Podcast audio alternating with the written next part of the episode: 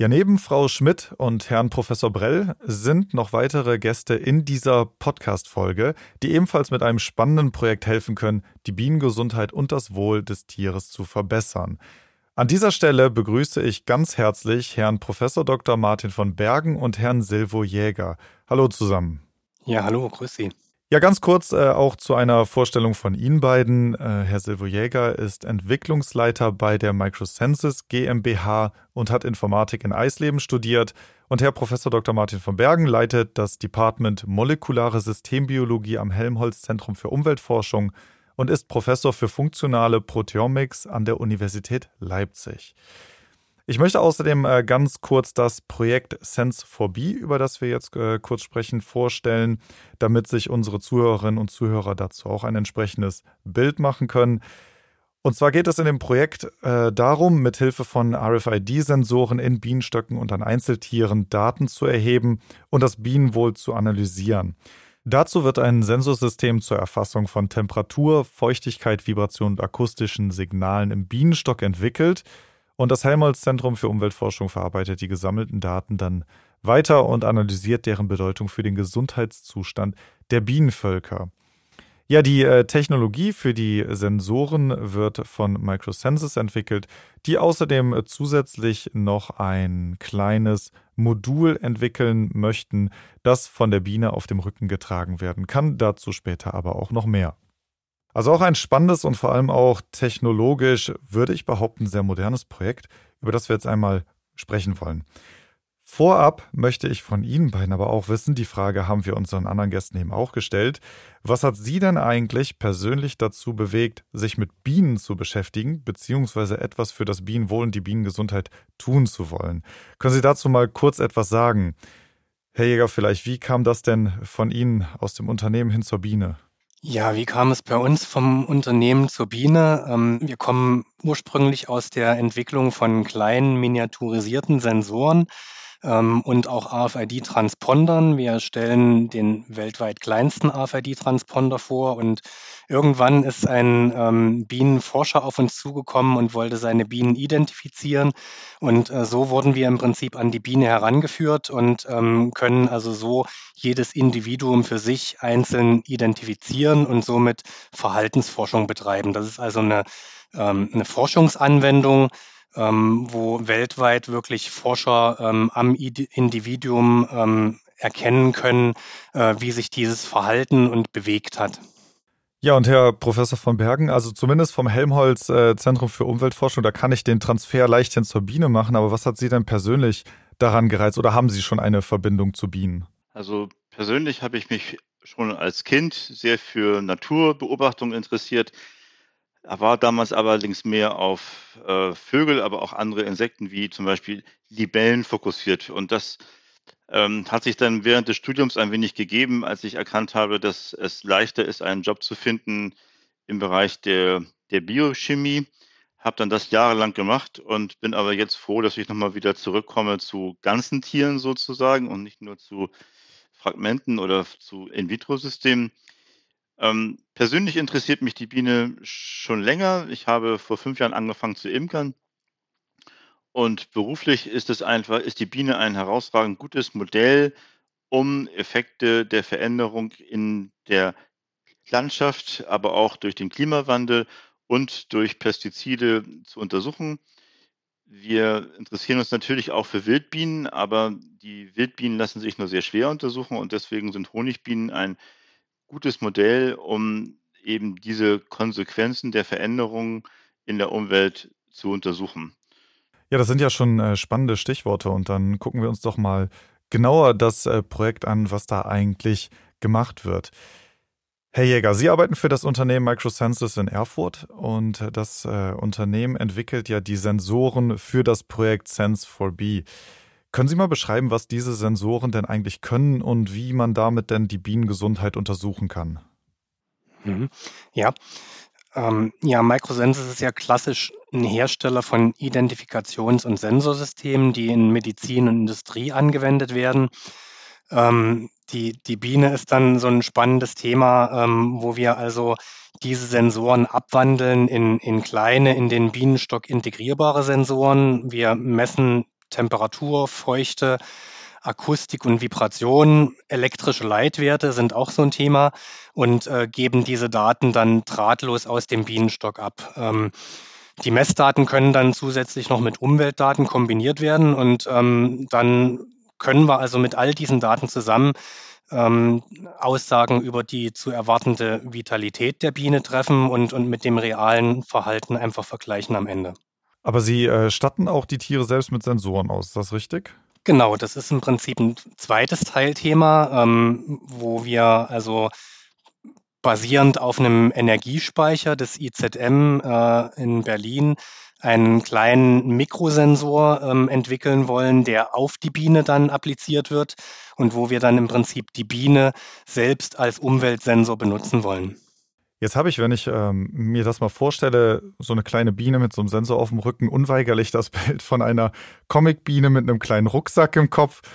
Wie bekommt man denn sowas auf die Tiere? Also wie sieht das denn dann tatsächlich in der Praxis aus? Ja, also das ähm, ist vielleicht eher eine Frage an den, an den Herrn von Bergen. Ähm, ich ich komme nicht aus der Imkerschaft, aber ich kenne mhm. das äh, aus unserer ähm, bisherigen Anwendung mit den kleinen Chips auf der Biene. Die werden dann also äh, wirklich händisch und mit einem mit einem umweltverträglichen Kleber aufgebracht. Und ähm, man spricht hier, also ähm, wir, wir haben letztendlich ja diese zwei Systeme. Ähm, einmal das Sensorsystem für den Bienenstock, wo wir wirklich den Imker adressieren wollen, und einmal den Sensor auf der Biene, was ein wirkliches Forschungsthema ist, also wo man wirklich auch nur wenige Individuen ausstatten würde. Ja.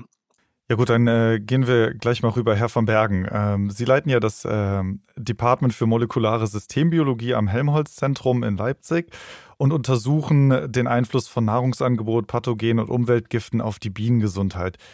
Was haben Sie denn persönlich für Hoffnungen an das äh, Projekt welche Erkenntnisse sie gewinnen können und wie verbessert das dann am Ende die Bienengesundheit? Also ich glaube, im ersten Schritt können wir lernen, welche Umweltfaktoren die Gesundheit der Bienen beeinflussen. Und zwar erstmal auf der Ebene der, der äh, Funktionalität im Bienenstock, also in Bezug auf die Temperaturregulation, in Bezug auf die Feuchtigkeitsregulation.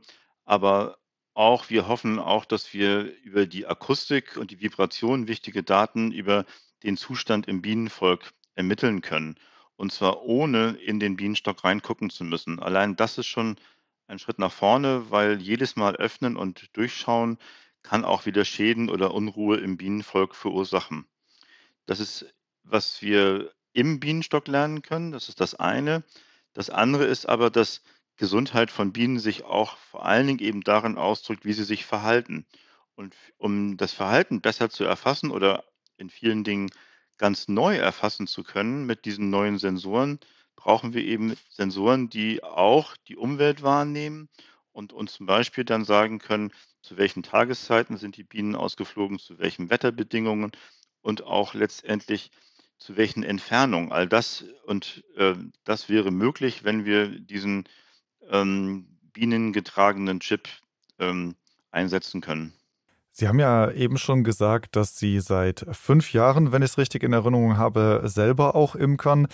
Sind denn Erkenntnisse aus diesem Projekt auch etwas, was Sie dann in der Praxis umsetzen können? Also stehen Sie manchmal vor dem Bienenstock und sagen dann, Mensch, wenn ich das doch nur genau. wüsste und das, äh, bringen diese Fragen das dann jede Woche ja? ein. Da wüsste ich gerne, ist die Königin noch drin? Legt sie viele Eier und geht es dem Volk gut?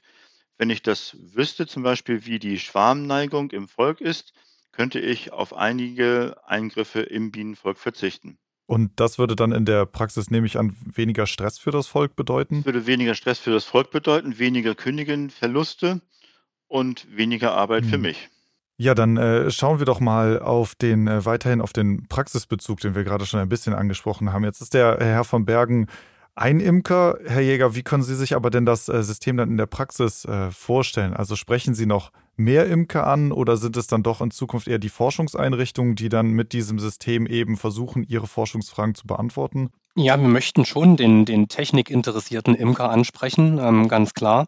Ähm, es wird sicherlich nicht jeder Imker mögen, aber ähm, wer technikaffin ist, von dem versprechen wir uns, dass er dieses System mögen wird und, und äh, so wie es der Herr von Bergen eben gesagt hat, vielleicht auch damit sich diesen oder jenen Gang äh, zum Bienenvolk ersparen kann. Ähm, wir haben das System oder wollen das so auslegen, dass es eben möglichst einfach installierbar ist. Ähm, wir haben also diese kleinen batteriebetriebenen Sensoren, die, die recht einfach montiert werden können und die Messwerte dann ähm, aus dem geschlossenen Bienenstock ähm, an, eine, an ein Cloud-System übermitteln und ein Imker soll dann ähm, statistisch bewertete Daten auf sein Handy bekommen, in einer, in einer sehr übersichtlichen App aufbereitet, also wirklich nur sehr gefilterte Daten. Und ähm, Sie haben vorhin schon den bienengetragenen Sensor angesprochen und, und auch dieses System der Sensoren im Bienenstock soll natürlich ganz klar auch helfen, also neue Forschungsfragen zu beantworten. Hm. Und äh, wie ist da aktuell die Verbindung äh, zur Praxis? Also sprechen Sie schon Imkerinnen und Imker an oder kommen die vielleicht auch auf Sie äh, zu und sagen, dann hey, könnt ihr vielleicht die Frage noch klären oder den Bereich auch mal erforschen? Das ist etwas, was mich interessiert. Wie ist da äh, die Zusammenarbeit? Ja, also wir haben natürlich auf der einen Seite die Zusammenarbeit mit dem, mit dem Helmholtz-Institut, wo, wo die Sensoren schon ähm, also wirklich in Praxis betrieben werden und wo wir ähm, wirklich jede Iteration der Sensoren dann auch neu erproben und, und auch das Feedback ähm, freundlicherweise bekommen, was gut und was nicht so gut ist. Ähm, auf der anderen Seite haben wir durch unsere Historie in diesem, in dem Bienenthema äh, auch schon immer die Fragen bekommen, ja, wie können wir denn jetzt zusätzlich zur Identifikation der Biene auch noch bestimmte Daten ähm, rund um die Biene erfassen und, und so ist das letztendlich eine, eine Situation, die wir eigentlich schon seit mehreren Jahren haben und, und da auch wirklich einen Case drin sehen, also aus der Forschung heraus, diese diese Daten ähm, der, der Bienenbewegung anzureichern mit, mit eben Temperaturen, Feuchten, äh, mit diesen Aktivitätssensoren im Bienenstock, ja. Herr von Berg, wollten Sie gerade ergänzen? Ja, ich wollte noch ergänzen, dass wir ja extra für das Projekt auch mit Herrn Hart zusammenarbeiten. Herr Hart ist der Vorsitzende vom Sächsischen Imkerverband und natürlich da auch die Verbindung sehen dann, um noch mehr Imker anzusprechen, erstmal zu informieren, aber dann auch später eben das zu verbreiten. Ja, ich denke auch, das ist ein, ein wichtiger Punkt, dass man die Praxisseite auch dann direkt mit im Boot hat, ne? weil wenn das halt eben die Anwender sind, die dann auch ein bisschen äh, Input geben sollten, wie es dann in der Praxis letztendlich genutzt wird. Ich hätte noch ähm, eine Frage dann zum, ich sag mal, aktuellen Stand der Biene. Also Sie haben ja schon ein bisschen darüber gesprochen, welche Fragen Sie beantworten können, beziehungsweise, äh, beziehungsweise welche Fragen Sie beantworten möchten. Welche Fragen rund um das Thema gibt es denn, die das Projekt nicht beantworten kann, die aber vielleicht genauso dringlich wären zu klären? Herr von Bergen, können Sie etwas dazu sagen? Also was fehlt uns aktuell noch? Ich glaube, auf der Imkerseite in Bezug auf die Zustände im Bienenvolk am Stand können wir mit diesem Projekt sehr weit kommen. Ich glaube, was es später aber brauchen wird, ist noch eine stärkere Standardisierung, die auch dann sehr viel mehr Bienenstöcke umfasst, als wir das bisher machen können. Das ist das eine. Und das andere ist, dass die ähm, Daten, die wir nicht erheben können, weil es natürlich auch in diesem Projekt nicht geht mit der Honigbiene, ist eigentlich das Schicksal der wilden Schwestern sozusagen. Ich glaube, da bräuchte man noch deutlich mehr Forschung. Das ist ja in anderen Projekten der Fall, aber nicht, natürlich nicht hier in einem Honigbienenprojekt. Aber die Honigbiene als ähm, Beispiel für Einflüsse, die auf ähm, Bienen wirken, sollte noch stärker in den Vordergrund kommen. Das ist jetzt ein bisschen abstrakt, aber ich glaube, das ist der Punkt, an dem man in der Zukunft weiterdenken muss. Ich glaube, auf der imkerlichen Seite können wir mit diesem Projekt und mit anderen in dem Innovation Verbund viele Fragen lösen. Die Entwicklung bei der Honigbiene müssten noch mehr dazu genutzt werden, um später eben auch die ähm, Gesundheit oder die, die Zustände für wilde Bienen zu verbessern. Ganz und der nächste, der, was man noch mit der Honigbiene auch eben machen könnte oder was eben auch für die Honigbiene selber wichtig ist, ist natürlich dann, dass die Methoden, die wir entwickeln zur Erfassung der Bienengesundheit und später auch der Verbesserung, dass die Eingang finden in zum Beispiel die Prozesse, ähm, die vom JKI verwendet werden, um die Gefährdung von Pestiziden und Herbiziden für, für, äh, für Bienen zu testen. Dann könnte daraus noch ein sehr praktischer und auch ein sehr langfristiger Nutzen entstehen. Gut, dann äh, vielleicht die letzte Frage für heute. Woran fehlt es denn aktuell noch, um diese ganzen Projekte in die Breite zu tragen? Also es gibt ja viele tolle Ideen und was ich aber jetzt aus den verschiedenen Gesprächen mitnehme, ist, dass gerade wenn es um das Thema Bienengesundheit geht, eben viele Fragen noch ungeklärt sind.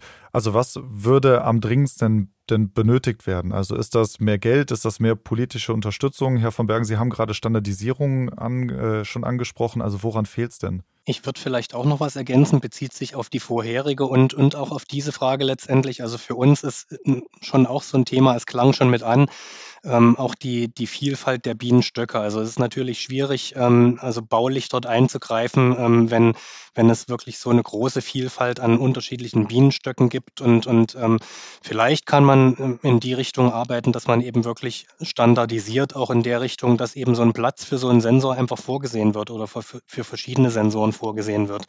Ähm, muss dann nicht genutzt werden, aber kann genutzt werden und würde das Ganze erheblich vereinfachen, weil wir stoßen da also wirklich ähm, das lernen wir auch immer wieder am, äh, am UFZ, wenn wir dann praktisch mit installieren, also baulich dort an Grenzen, ja. Und, und ähm, es ähm, muss eben das System schon wirklich auch so gestaltet sein, dass es ähm, letztendlich das Hem Handling an den, an den Bienenstöcken nicht, nicht hindert, sondern dass es ähm, ja letztendlich der Sensor dort platziert sein kann oder eben auch nicht und, und das Handling dasselbe bleibt, ja.